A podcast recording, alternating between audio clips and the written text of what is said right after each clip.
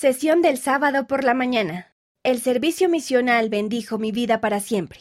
Presidente M. Russell Ballard. Presidente en funciones del Quórum de los Doce Apóstoles. Al mirar hacia atrás en mi vida, he podido ver algunas experiencias que han marcado una diferencia significativa.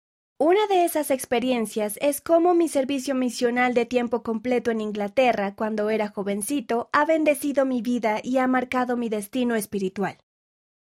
Mi servicio misional me preparó para ser un mejor esposo y padre, y para tener éxito en los negocios. También me preparó para una vida dedicada al servicio del Señor en su iglesia. El Señor los conoce. Cuando estén sirviendo en sus misiones tendrán experiencias que los ayudarán a llegar a conocerlo mejor a Él. Como apóstol del Señor Jesucristo, ahora los llamo a ustedes, hombres jóvenes, y a aquellas mujeres jóvenes que deseen servir en una misión, a comenzar ahora mismo a hablar con sus padres sobre el servicio misional. También los invito a hablar con sus amigos en cuanto a servir en una misión.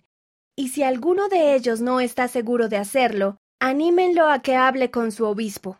Comprométanse con ustedes mismos y con su Padre Celestial a servir en una misión, y de ahora en adelante a esforzarse por mantener limpios y dignos el corazón, las manos y la mente. Los invito a obtener un testimonio sólido del Evangelio restaurado de Jesucristo.